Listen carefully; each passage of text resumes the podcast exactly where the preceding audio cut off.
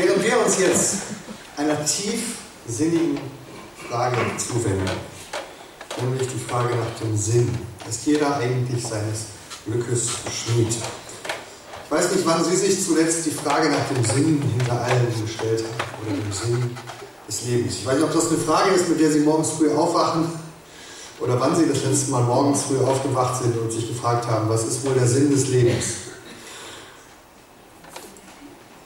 Das ist vielleicht so eine Frage, die uns doch im Alltag nicht so oft begegnet. Vielleicht sind es eher so die kleineren Fragen nach dem Sinn, wenn Sie etwas nicht verstehen, was hat das für einen Sinn? Vielleicht, wenn jemand in Ihrer Umgebung eine Entscheidung getroffen hat, die Sie nicht verstehen. Und Sie sagen, was hat das für einen Sinn? Oder vielleicht eine Textnachricht auf dem Handy bekommen haben, die nur halb ankam oder die nicht für Sie bestimmt war und Sie sich gefragt haben, das macht keinen Sinn. Vielleicht ein Straßenschild oder vielleicht auch eine Betriebsanleitung für die neue Waschmaschine, die man liest und denkt, das verstehe ich nicht, das ergibt keinen Sinn. Das sind so Momente, wo wir mal verzweifelt nach dem Sinn suchen und dann merken wir, dass in uns so ein Bedürfnis da ist, wenn vor uns ein Puzzle liegt mit Puzzleteilen, dass wir irgendwie gerne wissen wollen, wie die denn zusammenhängen, damit sie etwas Sinnvolles ergeben. Aber ansonsten gehen wir diesen Fragen im Alltag auch ganz gerne aus dem Weg. Deswegen habe ich ein paar tiefere Fragen mal mitgebracht, die uns mit auf den Weg nehmen, wichtige Fragen an das Leben zu stellen, die wir oft verdrängen. Zum Beispiel diese. Was fühlt eigentlich ein Schmetterling in seinem Bauch, wenn er verliebt ist? Oder was soll eigentlich das Verfallsdatum auf saurer Sahne? Was zählen Schafe, wenn sie einschlafen wollen? Oder warum ist eine Doppelhaushälfte nicht einfach ein Haus? Für manche klingt die Frage nach dem Sinn des Lebens ähnlich unsinnig wie diese Fragen. Warum, wofür bin ich hier? Das ist eine Frage, die selten heute jemand stellt. Als Kinder fragen wir dauernd nach dem Sinn. Oder wenn wir Kinder haben, die fragen uns und löchern uns dauernd, warum ist das so? Die selbstverständlichsten Dinge. Und wir denken, ist doch klar. Und dann versuchen wir zu erklären merken, nee, so klar ist das gar nicht. Ich habe über diese letzten Tage immer wieder aus meinem Urlaub erzählt. Ich muss das auch heute machen. Wir waren unterwegs mit einer befreundeten Familie, ein siebenjähriger Junge mit dabei. Und eine der Dinge, womit der Urlaub begann, war ein Stau am ersten Morgen. Wir fuhren zu dieser Familie hin und wollten dann zusammen zum Flughafen. Jetzt blieben wir dann eine halbe Stunde im Stau stecken und wollten anrufen und Bescheid sagen, dass es ein bisschen später war. Und wir riefen da an und dann war der kleine Junge dran. Ja, hallo, hier ist der Malte. Ja, äh, hier ist der Guido. Können wir mal deine Eltern sprechen? Warum? Ja, wir müssen denen was sagen. Warum? Ja, und dann hat er aufgelegt. dann mussten wir es nochmal probieren. Oder dann in, in, Jerusalem, da waren wir auf einem wichtigen geistlichen Weg. Wir sind den Ölberg runtergelaufen in Richtung Jerusalem und man kommt dann unten im Tal an, im Garten Gethsemane, diesen Tiefpunkt auf dem Weg Jesu und auf dem Weg zum Kreuz. Wir haben Bibeltexte gelesen, auf diese Bäume geschaut. Da stehen so alte Ölbäume noch, an denen man sich daran erinnert. Und dann fragt der kleine Junge, warum sind wir eigentlich hier hingefahren, um die Bäume anzugucken? Wir haben doch zu Hause auch Bäume. Also wir haben irgendwie als Kinder eine Neugier in uns zu verstehen, den Sinn zu entdecken, zu verstehen, wie die Dinge zusammenhängen. Und dann hört das irgendwann auf. Dann fragen wir nicht mehr. Wir schieben diese Frage an den Rand. Warum? Weil wir entweder zu beschäftigt sind, dann kommt Schule, Ausbildung, Beruf, dann hat man für sowas keine Zeit mehr. Oder aber weil wir zu zerstreut sind. Wenn wir mal Zeit hätten, dann nehmen wir uns ganz viel vor, um uns zu entspannen und zu zerstreuen. Und dann kann man auch nicht mehr nach dem Sinn fragen. Oder aber wir haben vielleicht ganz viel gefragt und sind verwirrt ob der Vielfalt der Angebote. Es werden uns so viele Angebote machen, das gemacht, das Leben irgendwie zu füllen, zu erfüllen. Wenn du diese Sache kaufst, dann wird dein Leben glücklich. Wenn du diesen Menschen heiratest, dann wird dein Leben glücklich. Wenn du in dieses Land Urlaub fährst und Urlaub machst, dann wird dein Leben sinnvoll. Und das sind so viele Angebote, dass es uns verwirrt und dass viele Leute heute sagen, ich will gar nicht mehr danach fragen. Vielleicht kennen Sie dieses Bild vom Teppichknüpfer. Wenn man so einen Teppich knüpft, dann fängt man ja oft so, sieht man das erst von der Rückseite und dann sind die ganzen Fäden, die laufen so kreuz und quer und ganz verwirrend das sieht sehr unordentlich und unschön aus von der Rückseite. Aber das haben wir alle gelernt, wenn man es dann umdreht, dann sieht man auf der Vorderseite das schöne Muster und wie alles zusammengehört. Aber das Interessante ist, dass ganz viele, zumindest der jüngeren Leute, mit denen ich zusammen bin, ich bin ja in der Ausbildung an einer Fachschule für Leute, die sich als Erzieher und Pädagogen ausbilden lassen, und viele von denen sagen, ich bleibe lieber bei der Rückseite des Teppichs. Da ist heilloses Chaos, aber ich suche mir dann so einen kleinen Faden, der schön ist.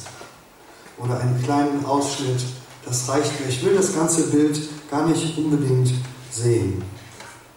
So wie wir das früher noch in der Schule gelernt haben, Goethes Faust, große deutsche Dichtung, die Suche nach dem, was die Welt im Innersten zusammenhält. Da sagen viele Leute heute, das brauche ich nicht. Guck dir den Faust an, was er gefunden hat. Am Ende entpuppte sich das Ganze doch als eine Falle des Teufels, diese Suche. Und daher kommt der berühmte Spruch, das also war des Pudels Kern. Als der Faust erkennt, da begegnet ihm eigentlich der Teufel, äh, der ihn mitnehmen will auf die Reise nach dem Sinn. Und deswegen sind heute viele Leute zufrieden mit viel, viel weniger. So das kleine Glück des Alltags. Mir reicht's, wenn ich mit einer Tasse Cappuccino im Straßencafé sitze und drei Minuten Zeit habe, auszuspannen. Dann fühlt sich mein Leben gut an. Dann ist es erfüllt. Mir reicht es, wenn meine Beziehung auf Zeit ist, wenn es die nächsten Wochen gut geht oder vielleicht das nächste Jahr. Aber für immer, bis der Tod uns scheidet, das ist doch viel zu hoch angesetzt. Mir reicht es, wenn ich einen kurzen, schönen Urlaub habe, wenn ich einen schönen Sonnenuntergang betrachte. Oder die von mir diese Woche schon öfters zitierten Blätter, die im Herbst vom Baum fallen, wenn ich denen beim Runterfallen zuschaue. Das sind Momente des Glücks, des Sinns, das reicht mir. Und da kann man erstmal sagen, wenn man mit so wenig zufrieden ist, dann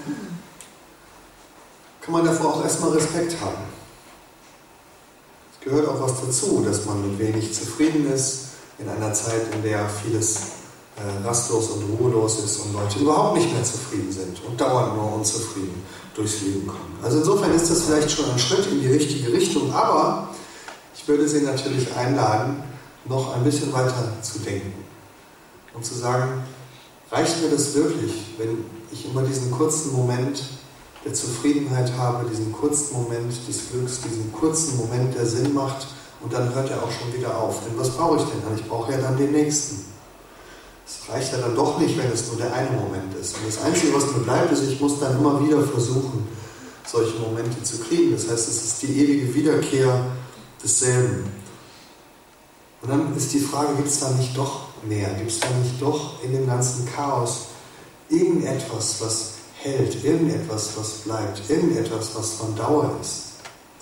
Ich bin sehr dankbar für das musikalische Programm, das wir gemeinsam gesungen haben, aber auch das Vortragslied, was wir gehört haben. Ähm, das passte sehr gut.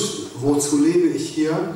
Bei der ganzen Zeit der Vorbereitung diese Woche, wenn ich an diesem Thema gesessen habe, hatte ich immer im Hintergrund dieses Lied, allerdings in der englischen Version. Ähm, ich habe als Student in einer WG gewohnt, mein Zimmernachbar, der äh, wohnte direkt so hinter der Wand und der hat eine sehr laute Stereoanlage. Und der hat dieses Lied fast jeden Tag gehört, solange ich da gewohnt habe. Und dann immer ganz laut aufgedreht. Das war vielleicht sowas wie sein Ruf nach Sinn. Und deswegen dieser, dieser Refrain immer in den Ohren, sagt mir, wozu lebe ich hier? Was ist mein Platz in dieser Welt? Also es gibt wohl doch Menschen, die tiefer fragen. Im Moment läuft ja wieder eine Serie, Voice of Germany, eine von den vielen äh, Casting-Serien, wo man versucht, ja, äh, die großen Künstler zu entdecken. Eine Serie, die ich normalerweise sehr gerne gucke, aber diese Woche bin ich ja nicht dazu gekommen. Äh, in der Jury der Leute, die da immer die Sänger bewerten, ist unter anderem Stefanie Kloß, die Frontsängerin von Silbermond. Manche kennen das gleich aus dem Radio. Äh, und Silbermond hat vor einigen Jahren ein sehr schönes Lied geschrieben und gesungen, was ähm, so ein bisschen dieser Frage nachgeht. Ist da nicht irgendwas, was bleibt? inmitten dem ganzen Chaos. Wir hören mal kurz in die ersten Zeilen dieses Liedes rein, wenn das vielleicht nicht mehr funktioniert.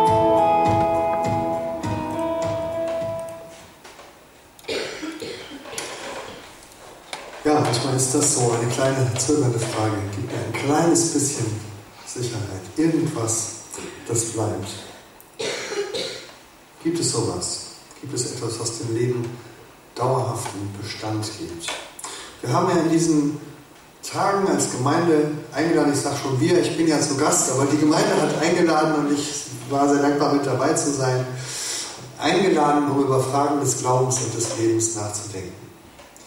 Weil die Gemeinde ein Ort ist, wo Menschen über solche Fragen nachdenken und sagen, wir haben bei Gott Antworten gefunden auf diese Fragen. Und Sie sind heute Morgen hier entweder, weil Sie zu der Gemeinde gehören, weil Sie vielleicht Freunde hier haben oder weil Sie sagen, ich bin hier, weil ich genau dieser Frage nachgehen möchte. Bin vielleicht nur zu Gast hier, ein bisschen skeptisch am Rande. Und vielleicht waren Sie die ganzen Tage mit dabei oder an manchen der Tage vielleicht heute zum allerersten Mal. Ich mache mal einen kurzen Rückblick. Wir haben versucht, einen Weg zu beschreiten auf dieser Suche nach dem Sinn. Ganz am Anfang die Frage nach der Freiheit. Gibt es eigentlich irgendwo einen Ort, wo ich frei werde aus dem, was mich zurückhält, was mich gefangen hält?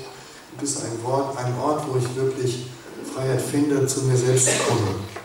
Am zweiten Abend die Frage nach dem Glauben. Ist es so, dass ich, wenn ich an Gott glaube, wirklich Freiheit finde?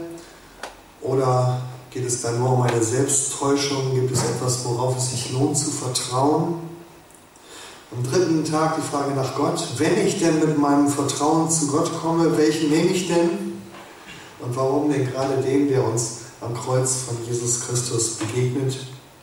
Dann die Frage nach Identität. Wer bin ich denn, wenn ich mich aus der Perspektive dieses Gottes betrachte und wenn ich dort zum Kreuz gehe und mich von daher sehe, wer bin ich denn dann? Was sagt denn Gott über mich? Was sagt denn der christliche Glaube über mich? Gestern Abend die Frage nach der Liebe. Wie kann mein Leben erfüllt werden von der Liebe, nach der ich mich sehne? Und hier vorne stand jeden Abend, das steht auch heute Morgen da, ein Kreuz als ein Symbol für den Ort, an dem wir suchen. Wer sucht, soll finden, das ist das Motto und dieses Kreuz steht für all das, was wir in dieser Woche gesucht haben. Also ein Ort der Freiheit, an dem wir frei werden von dem, was uns zurückhält, was uns gefangen hält, frei werden von Schuld, frei werden vom Tod. Es steht da auch als ein Signal, als ein Symbol für das Vertrauen, für den Glauben, ein Ort, an dem wir sicher finden können, hier ist Gott uns so nahe gekommen, dass wir ihm begegnen können dass wir uns bei ihm festmachen können. Und manche Leute haben dort so ein Bändchen dran gemacht, weil sie gesagt haben, ich möchte in dieser Woche mein Leben dort festmachen, weil es sich lohnt, diesem Gott zu vertrauen. Dieser Ort ist auch der Ort, an dem uns Gott sein wirkliches Gesicht zeigt. In den vielen Bildern von Gott, die uns angeboten werden, der Ort, wo wir sagen, Gott hat nicht nur irgendetwas von sich gezeigt, sondern sich selbst. Und zwar gerade da, wo wir ihn abgelehnt und ans Kreuz genagelt haben. Da hat er seine Liebe gezeigt, die ohne Ende ist. Wir haben das Kreuz kennengelernt als einen Ort, wo wir zu uns selbst finden, weil wir dort mit Jesus sterben, aber auch wieder in ein neues Leben auferstehen und dort zu Hause sind. Und wir haben das Kreuz kennengelernt als einen Ort der Liebe, die ohne Ende ist. Weil Gott hier zeigt, so sehr liebe ich euch, dass ich mein Leben für euch gebe, selbst da, wo ihr mich ablehnt und ans Kreuz schlagt. Und trotzdem werden die Arme ausgestreckt. Und ich bin sehr dankbar, dass Menschen dieses Angebot angenommen haben in diesen Tagen, dass sie gesagt haben, ja, ich möchte da mitgehen. Aber vielleicht sind sie auch heute Morgen noch hier und sagen, erstens habe ich die ganze Woche verpasst. Oder ich war vielleicht da, aber ich zögere noch. Ich weiß nicht, ob das wirklich was für mich ist. Vielleicht sind da noch so lose Fäden übrig geblieben, die noch verknüpft werden müssen, wie bei dem Teppich. Dann lade ich Sie das heute ein, das heute Morgen zu machen in diesem Gottesdienst. Die letzten losen Fäden noch zusammenzubringen und vielleicht einen Schritt weiter zu gehen auf der Suche nach Sinn. Vielleicht haben Sie sich diese Frage ja auch schon gestellt. Vielleicht haben Sie sogar schon kleine Antworten gefunden, kleine bescheidene Antworten. Vielleicht sind Sie sogar ganz glücklich mit dem Leben, wie es im Moment ist. Aber ich lade Sie trotzdem ein, einen Schritt weiter zu denken und zu sagen, gibt es über dieses kleine Geld hinweg etwas, was wirklich von Dauer ist, was auch von Dauer ist über das Ende des Lebens hinaus. Etwas, wo man am Ende auf sein Leben zurückblicken kann und sagen kann, ja, dafür hat es sich gelohnt zu leben. Und dafür lohnt es sich auch noch weiterzugehen nach dem Tod.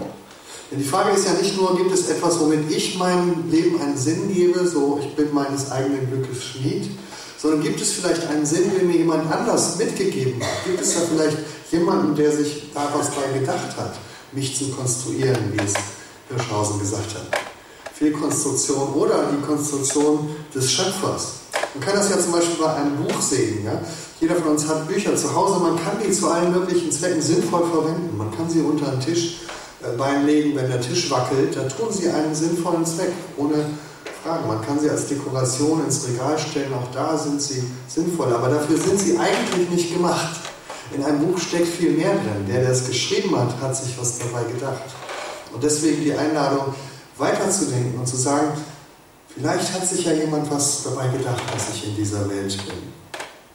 Wäre doch schade, wenn das unentdeckt bliebe. Wir haben in diesen Tagen immer wieder in die Bibel hineingeschaut, uns Menschen angeschaut, die Jesus begegnet sind und was sie bei Jesus entdeckt und gefunden haben. Und es gibt immer wieder auch Berichte in der Bibel von Menschen, die zu Jesus kommen mit dieser Frage, was muss ich eigentlich tun, damit mein Leben einen ewigen Wert hat? Die Bibel ist ja in einem jüdischen Kontext entstanden. Es äh, lohnt sich, das mal in diesem Zusammenhang zu lesen.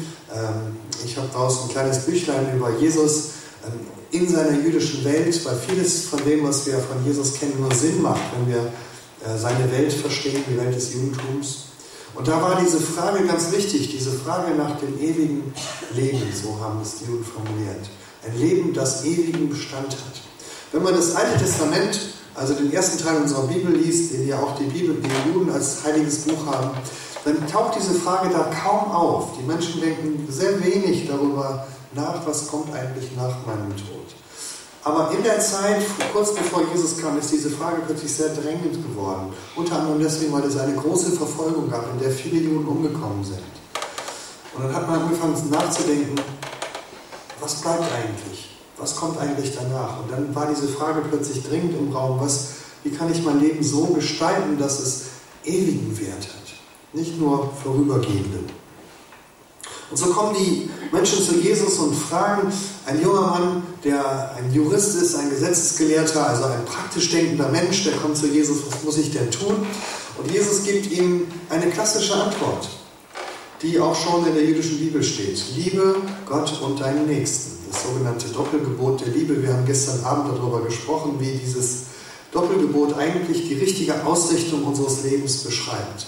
indem wir wie ein Spiegel uns ausrichten, dass unser Leben offen ist für Gott und offen ist für den Mitmenschen, sodass in unserem Leben etwas von der Liebe Gottes auch zu unseren Mitmenschen fließen kann, aber auch in unser Leben hinein. Im Gegensatz zu einem Leben, das nur auf das Diesseits ausgerichtet ist, nur auf unser Gegenüber, oder vielleicht auch ein Leben, was nur auf Gott ausgerichtet ist und mit dieser Welt nichts zu tun hat. Jesus sagt, lebe so, in diese beiden Richtungen ausgerichtet. Und dann kommt die spannende Frage, die Rückfrage, wie sieht das denn praktisch aus? Und dann erzählt Jesus diese berühmte Geschichte vom sogenannten barmherzigen Samariter. Der barmherzige Samariter, die übrigens, wenn man sie genau liest, gar nicht so viel damit zu tun hat, ob wir auch die Ausländer lieb haben sollen oder nicht. Das ist in der Bibel ohne Frage, dass wir das sollen. Dazu muss man das Gleichnis nicht erzählen. Sondern es geht in diesem Gleichnis um die Frage, ob ich das Richtige nur weiß oder ob ich es auch tue. Da gibt es nämlich zwei Menschen, die in dieser Geschichte vorkommen, ein Priester, ein Levit, also Experten des Glaubens, die wissen genau, wie ein richtiges Leben aussehen sollte, aber die tun es nicht. Und dann gibt es den einen, und das ist ein Samariter, wo man immer gesagt hat, der nimmt es nicht so genau mit Gott, aber ausgerechnet der tut es. Der lebt sein Leben so, wie Gott es will. Und das ist ja die spannende Frage, ob wir das ganze religiöse Wissen und die ganzen Fragen nur in unserem Kopf haben oder ob wir sie auch wirklich tun. Es gibt nichts Gutes, außer man tut es. Einem anderen jüdischen Lehrer, der zu ihm kommt, der die gleiche Frage stellt, wo finde ich denn ewiges Leben, Leben, das wirklich bleibt, da hat er etwas Ähnliches geantwortet, aber eine andere Sache betont. Nämlich gar nicht so sehr das Tun, sondern die Frage, wie kann das gelingen, wie kann das funktionieren. Es reicht ja nicht, dass ich den mahnenden Zeigefinger hebe oder jetzt eine Rede halte, wo ich sie alle dazu bewege, Gutes zu tun. Das passiert ja nicht einfach. Und so sagt Jesus zu diesen Menschen, wenn du wirklich ein neues Leben haben willst, dann musst du ganz von neuem geboren werden. Das ist wie eine neue Geburt. Du musst dein Leben noch einmal von vorne anfangen, noch mal ganz neu. Auch hier geht es darum, dass das neue Leben nicht etwas ist, was nur in meinem Kopf passiert, sondern was in meinem Leben sich auch umsetzt. Und Jesus redet hier vom Geist Gottes. Er sagt, du musst neu geboren werden durch Wasser und durch Geist. Der Geist Gottes, die Kraft Gottes, er vergleicht sie mit einem Wind und sagt, es ist so wie mit dem Wind, den man spürt das Wehen, man weiß nicht genau, wo er herkommt und wo er hingeht, aber man fühlt, wie er ins Leben hineinweht. Und vielleicht haben Sie in diesen Tagen oder heute Morgen so ein Wehen erlebt, wie Sie merken, da weht ein neuer Wind in mein Leben hinein, da redet Gott zu mir, da stößt Gott in mir etwas an. Und Sie wissen noch nicht so ganz, ob Sie sich darauf einlassen möchten dann ist meine Einladung, lassen Sie sich ein auf dieses Anklopfen Gottes. Vielleicht müssen Sie mal so die Fensterläden aufmachen und mal rausschauen und sagen, was kommt mir denn da entgegen? Und vielleicht sogar die Fenster aufmachen und diesen Wind hineinlassen, frische Luft ins Leben lassen, einen neuen Wind wehen lassen. Jesus sagt hier, ein verändertes Leben, da rutscht man nicht einfach so rein. Da reichen auch nicht ein paar gute Vorsätze, sondern da muss jemand richtig kommen und mal ordentlich durchgehen. Man braucht eine neue Geburt und dafür ist diese Veranstaltungsreihe. Wir wenden also den Blick nach vorne und fragen, wie soll denn mein Leben aussehen? Wie sieht denn ein neues Leben mit Gott aus? Wie geht es eigentlich weiter, wenn ich so eine Entscheidung im Glauben getroffen habe? Wofür willst du dein Leben einsetzen? Was willst du aus deinem Leben machen? Wo ist dein Pinguin-Element? Wo du merkst, dafür bin ich eigentlich gemacht, dafür hat mich der Schöpfer konstruiert.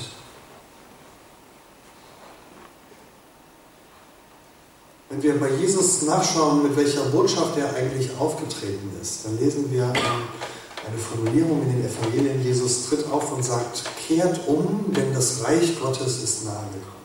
Klingt ein bisschen altertümlich. Kehrt um heißt, gebt deinem Leben eine neue Richtung.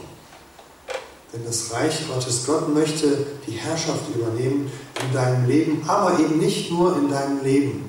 Jesus hat immer von dieser Herrschaft Gottes geredet und damit meint er nicht nur, wer ist der Herr in deinem Leben, das meint er auch, aber er meint auch, wer ist eigentlich der Herr in der Welt um uns herum, wer gestaltet eigentlich diese Welt. Und willst du dabei mitmachen, bei dieser Umgestaltung der Welt, die Gott vornimmt? Möchtest du mithelfen, die Welt um dich herum zu gestalten im Sinne dieses Gottes, der dir hier begegnet? Und da kann dein Platz sein in diesem größeren Ganzen. Wenn du fragst, was will denn Gott jetzt mit meinem Leben? Er möchte, dass du einsteigst in seinen Plan, in seine Sache, in das, was er vorhat in der Welt. Wir haben in den letzten Tagen immer wieder von Menschen gehört, die das gemacht haben und die die Welt oder Teile der Welt verändert haben. Da fallen einem sofort so große, berühmte Namen ein, wie zum Beispiel Martin Luther King, Dietrich Bonhoeffer, Mutter Teresa. Das sind so die klassischen christlichen Namen, wo jeder sagt, ja toll, die haben was gewuppt in dieser Welt. Und ich glaube, das ist auch wichtig, dass wir solche Menschen kennen. Aber dann wird man natürlich selber schnell klein und hässlich und sagt, ich bin ja keine Mutter Teresa. Aber ich glaube, das ist auch gar nicht nötig. Ich glaube, dass Gott für jeden von uns einen Platz hat in dem Alltag, wo wir unterwegs sind, in dem Alltag, wo wir leben, etwas Sinnvolles aus unserem Leben zu machen. Ich denke an viele Christen, denen ich in meinem Leben begegnet habe, denen die ein Leben gelebt haben, was erfüllt war, was sinnvoll war, weil sie den Spuren Gottes gefolgt sind, weil sie investiert haben in dieses Reich Gottes. Ich denke an die vielen Studierenden bei mir an der Schule, die sich jetzt ausbilden lassen, auf vorbereiten, wo sie an vielen Stellen versuchen werden, das umzusetzen, das, was sie glauben, ins Leben zu bringen.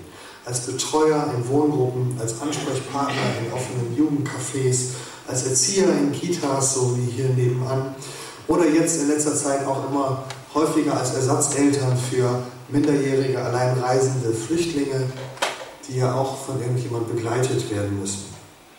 Ich denke auch an die Christen aus dieser Gemeinde, die ich kennengelernt habe, die an vielen Stellen unterwegs sind, zum Beispiel als Leiter einer Wohngruppe für Mädchen und Frauen, die in schwieriger Situation sind, die äh, alleine Kinder erziehen müssen oder sich darauf vorbereiten wollen, und wo Christen sagen, ich möchte gerne helfen auf diesem Weg. Wir haben eben von, von dem Aufwind-Projekt gehört, wo Klaus erzählt hat, wie Menschen Aufwind in ihrem Leben erleben, dadurch, dass Christen sagen, ich bin für dich da, ich nehme dich mit. Und es sind keine Prominenten, wahrscheinlich liest man davon wenig in der Zeitung, vielleicht mal hier und da. Ja? Aber es sind Menschen, die ihr Leben geben für die Sache Gottes. Wir werden in den nächsten Tagen das Fest des St. Martin feiern. Manche denken dann nur an die Laternen. Aber nein, auch das. Ein Christ, der dadurch bekannt geworden ist, dass er etwas ganz Einfaches getan hat, nämlich seinen Mantel zu teilen mit einem, der es braucht. Und wir könnten genauso weitergehen mit dem heiligen Nikolaus, aber so viel Zeit haben wir ja nicht. Wenn wir das so anschauen, dann verstehen Sie mich bitte nicht falsch. Es geht jetzt nicht darum, doch einen großen Aktionismus auszubrechen und zu sagen, so, jetzt kommt die Moralpredigt, jetzt müssen wir doch die Welt besser machen, uns alle ein bisschen anstrengen. Das ist nicht die Botschaft des Christentums. Ja, ohne Zweifel ist es wichtig, dass wir bei Gottes Sache mitmachen. Dass wir uns für die Armen, für die Bedürftigen einsetzen. Dass wir Gutes tun. Aber das ist nicht der Kern der christlichen Botschaft, sondern das ist eine Selbstverständlichkeit in der christlichen Botschaft. Das ist aber auch für die meisten anderen Religionen selbstverständlich dass wir Gutes tun sollen. Aber das Problem liegt ja oft viel tiefer. Wie schaffen wir das denn? Wo kommt denn die Kraft her, so zu leben? Das ist ja das Problem. Wir wissen ja oft das Gute, aber wir tun es nicht, weil wir nicht wissen, wie soll das denn gehen. Ich komme doch nicht raus aus meiner, aus meiner Haut. Ich bin doch nur ein Pinguin, der ein bisschen watscheln kann. Wie soll ich denn da Großes bewegen? Und deshalb redet Jesus in diesem Gespräch mit dem jüdischen Lehrer von der neuen Geburt. Er sagt, du musst von neuem geboren werden.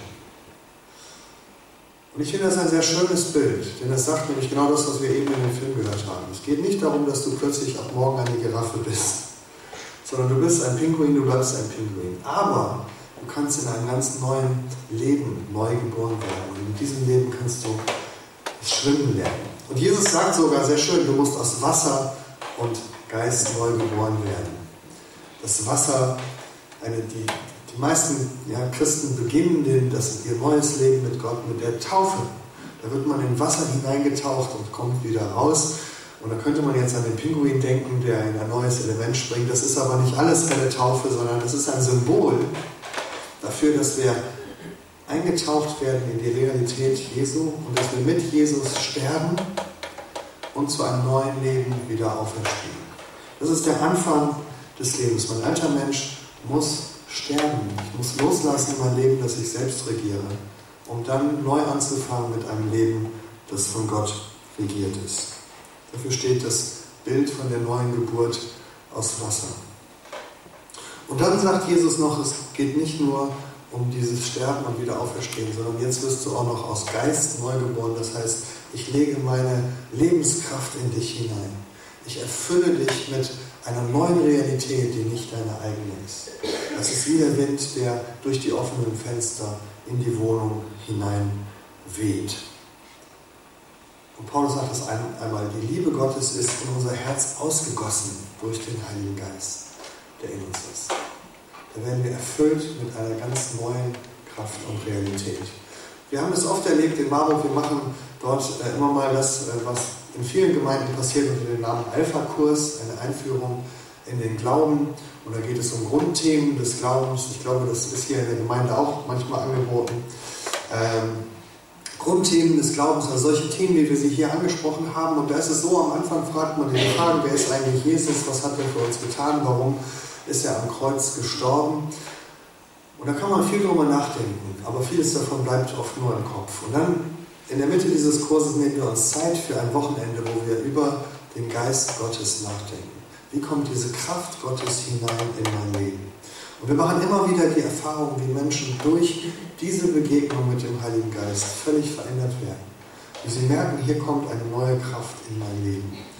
Jemand sagte mal, am Ende so eines Wochenendes, wo wir über den Heiligen Geist gesprochen haben und darum gebetet haben, dass wir erfüllt werden mit dem Heiligen Geist, kam jemand zu, zu mir und sagte, ich habe das Gefühl, ich bin in meinem Leben mit Gott ein enormes Stück weitergekommen, nämlich 30 Zentimeter.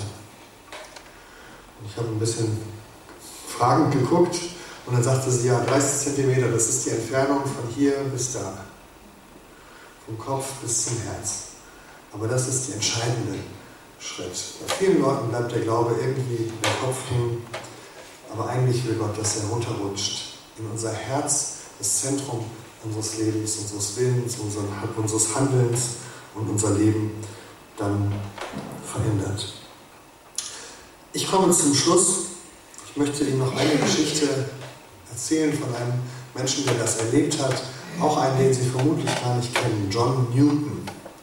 John Newton war ein Liederdichter im 18. Jahrhundert. Er hat das, ein ganz berühmtes Lied geschrieben, das Sie vielleicht dann doch kennen, Amazing Grace. How sweet the sound that saved the wretch like me.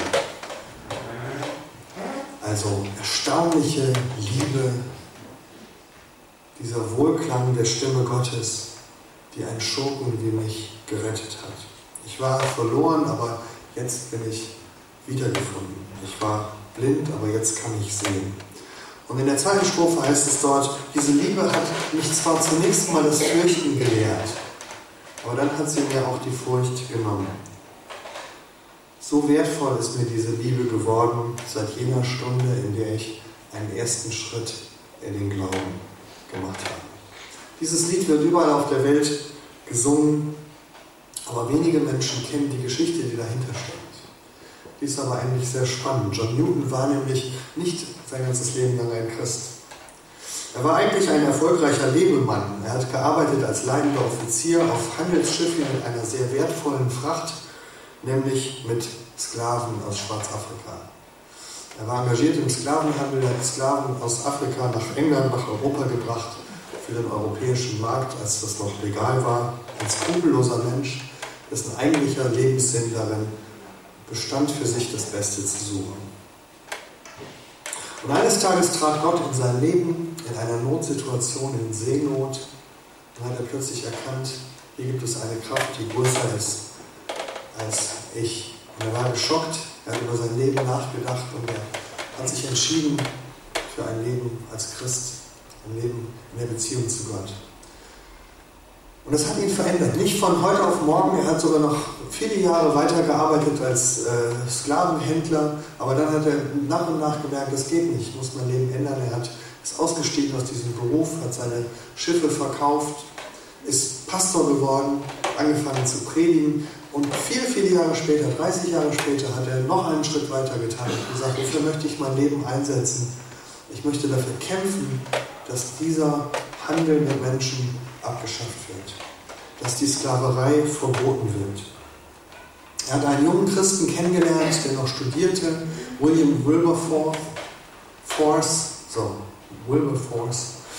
Ähm, der hat äh, Recht studiert und der ist auch Christ geworden, hat sich für den Glauben entschieden und der ist Politiker geworden. Und hat sich im britischen Parlament dafür eingesetzt, dass ein Gesetz verabschiedet wird, das die Sklaverei verbietet. Ein unheimlich schwerer Weg, alle waren gegen ihn, weil viele Leute Geld verdient haben und es hat ganze 30 Jahre gedauert, des Kampfes, 20 Jahre des Kampfes, bis dieses Gesetz durch war. Nach 20 Jahren gab es ein Gesetz, Sklaverei ist in England verboten, aber im Rest der Welt, im britischen Empire, in Afrika und so, kann man das gerne weitermachen. Und Wilberforce hat gesagt, das reicht mir nicht. Und er hat nochmal 30 Jahre weiter gekämpft. Gesagt, ich will, dass das überall verboten wird. Und nach weiteren 30 Jahren ist es endlich soweit gewesen. 50 Jahre seines Lebens hat er investiert in diesen Kampf gegen die Sklaverei. Und dann endlich 1833, am 26. Juli, hat das britische Parlament beschlossen, die Sklaverei wird abgeschafft. Überall im britischen Empire. Wilberforce war schon längst pensioniert zu dieser Zeit. Er war krank zu Hause, er lag schon im Sterben. Er hat diese Nachricht noch gehört und drei Tage später ist er selber gestorben. Aber er konnte zurückblicken auf ein Leben, das erfüllt war, das sinnvoll war. Ein Leben, das mit Segen geprägt war. Ein Leben, aus dem Segen geflossen ist für viele. Und das wünsche ich Ihnen, dass Sie am Ende Ihres Lebens so auf Ihr Leben zurückbleiben blicken können. Und angefangen hat alles damit, dass er eine einfache Entscheidung getroffen hat für den Glauben. Ja, ich möchte Jesus folgen. Und dass er angestoßen wurde von diesem anderen Christen John Newton, der auch an einem Tag seines Lebens, vielleicht so einem Morgen wie heute, gesagt hat, ja, ich möchte einen Anfang machen mit Jesus. Ein kleiner Anfang, aus dem unheimlich viel wurde. Amazing Grace, how sweet the sound. Was für eine erstaunliche Liebe. Wie angenehm der Klang dieser Stimme, wie mich, einen Schurken wie mich, gerettet hat. Ich war verloren, aber jetzt hat mich jemand gefunden. Ich war blind, aber jetzt kann ich wieder sehen. Diese Liebe hat mein Herz das Fürchten gelehrt, aber mir auch die Furcht genommen. Und jetzt ist sie mir so wertvoll, seit diesem Tag, an dem ich meinen ersten Schritt in den Glauben getan habe. Wir haben Sie eingeladen, in diesen Tagen so einen Schritt zu tun. Und ich wollte das auch heute Morgen tun. Ich komme zum Ende von dem, was ich sage. Ich möchte nochmal das tun, was ich bis jetzt auch an jedem Abend gemacht habe, nämlich hinweisen auf das, was das Deko-Team hier vorne aufgebaut hat und die Mitarbeiter. Ähm, ich habe jetzt kein ich habe das mal kurz. Ist das an? Ja. Ähm, ich werde gleich aufhören zu reden. Und ähm, danach gibt es aber noch die Möglichkeit, am Anschluss des Gottesdienstes hier vorne etwas praktisch zu tun, praktisch zu reagieren auf das, was ich gesagt habe. Es gibt hier unterschiedliche Angebote. Ähm, in Kontakt mit Gott zu treten. Zum Beispiel gibt es hier so Kerzen, die man anzünden kann, wenn man für einen Menschen beten möchte. Vielleicht gibt es einen Menschen, der Ihnen auf dem Herzen liegt, an den denken Sie jetzt, also Sie möchten ihn vielleicht auch zu Jesus bringen oder wünschen ihm, dass er die Kraft Gottes in seinem Leben erfährt. Dann zünden Sie so ein Licht für den an und stellen Sie die Kerze da unten vor das Kreuz. Vielleicht haben Sie auch selber ein Anliegen, ein Gebetsanliegen, etwas, eine Not, eine Frage, die können Sie hier aufschreiben auf einen Zettel und in so eine Box tun. Und dann gibt es ein Team hier in der Gemeinde, das dafür gerne betet und das dieses Anliegen mit zu Gott bringt. Vielleicht sagen Sie auch, ich wünsche mir dieses frische Wasser, ich wünsche mir den frischen Wind, ich möchte, wünsche mir ein Reden Gottes in mein Leben. Dann gibt es hier so einen Krug mit symbolischem frischen Wasser und Worten aus der Schrift, die Sie mitnehmen können als ein Wort der Ermutigung von Gott. Oder Sie Nehmen Sie so einen Stein als ein Zeichen für etwas, was in Ihrem Leben schwer ist, kantig ist, was Ihnen Mühe macht. Und das können Sie hier ablegen bei Gott und sagen, das möchte ich gerne loswerden. Ich wünsche mir frei zu sein. Und dann gibt es wie immer das Kreuz hier und diese bunten Bändchen als ein Symbol. Ja, ich möchte mein Leben festmachen zum allerersten Mal bei Jesus. Ich möchte so wie dieser John Newton, wie viele andere hier in der Gemeinde sagen, ich möchte mit Jesus mein Leben gehen, ich möchte heute einen Anfang machen. Dann können Sie das gleich mit so einem Bändchen dort festmachen. Wie kann so ein Anfang aussehen? Ich habe es die Tage schon ganz einfach erklärt. Es kann mit einem einfachen Gebet beginnen. Jesus hat einmal gesagt, wer Durst hat, der soll zu mir kommen und trinken. Ein einfacher Dreischritt, wer Durst hat, das wäre der Moment, dass Sie sagen, ja, ich wünsche mir das. Ich wünsche mir erfülltes Leben, ich wünsche mir ein Leben, das überfließt, das Segen bringt für andere und ich habe es bis jetzt nicht gefunden. Ich habe Durst. Das zweite, ich komme zu Jesus. Wer Durst hat, der komme zu mir.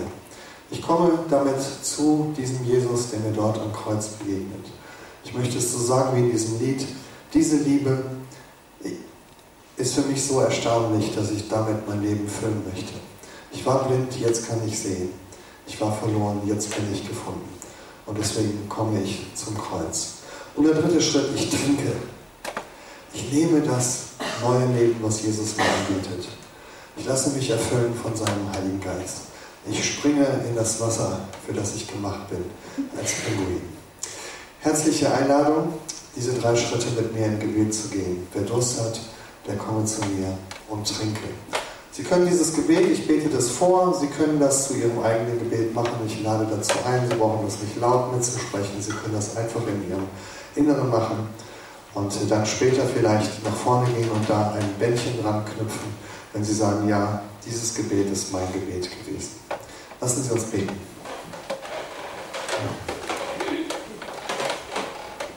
Herr Jesus Christus, ich komme zu dir als ein Mensch, der Durst hat. Ich sehne mich nach einem Leben, das erfüllt ist, das sinnvoll ist, das nicht nur mir selbst, sondern auch anderen und dir dient. So komme ich mit meinem Durst zu dir und bekenne dir, dass ich bisher an der falschen Stelle gesucht habe. Ich bekenne dir meine Schuld, da wo ich vor dir weggelaufen bin, wo ich mein Leben versucht habe, mit anderen Dingen zu erfüllen. Das alles lege ich bei dir ab. Und ich komme zu dir, weil ich bei dir Vergebung und ein neues Leben finde. Und jetzt trinke ich von dem Wasser, das du mir anbietest. Erfülle mich mit deinem Heiligen Geist. Erfülle mich mit deiner Liebe. Erfülle mich mit deinem Leben. Mach du mein Leben voll deiner Gegenwart. Danke, dass ich bei dir ein Leben finde, das Sinn macht, ein Leben, das zum Ziel führt, ein Leben, das ewig bleibt. Danke. Amen. Wenn Sie das Gebet mitgebetet haben, herzlich willkommen. Äh, es ist schön, dass Sie einen ersten Schritt mit Gott getan haben. Sprechen Sie gerne einen der Mitarbeiter an, entweder mich, einen der Mitarbeiter der Gemeinde. Ähm, kommen Sie nach hier vorne und machen Sie Ihr Bändchen dort fest. Es ist gut, wenn Sie vielleicht mit jemandem darüber reden, wie weitere Schritte aussehen können. Draußen am Büchertisch gibt es ein kleines Büchlein, äh, Jesus, dein Leben und du, da wird das auch nochmal erklärt, worum es bei Jesus geht. Aber jetzt habe ich genug geredet und gebe gerne das Mikrofon ab.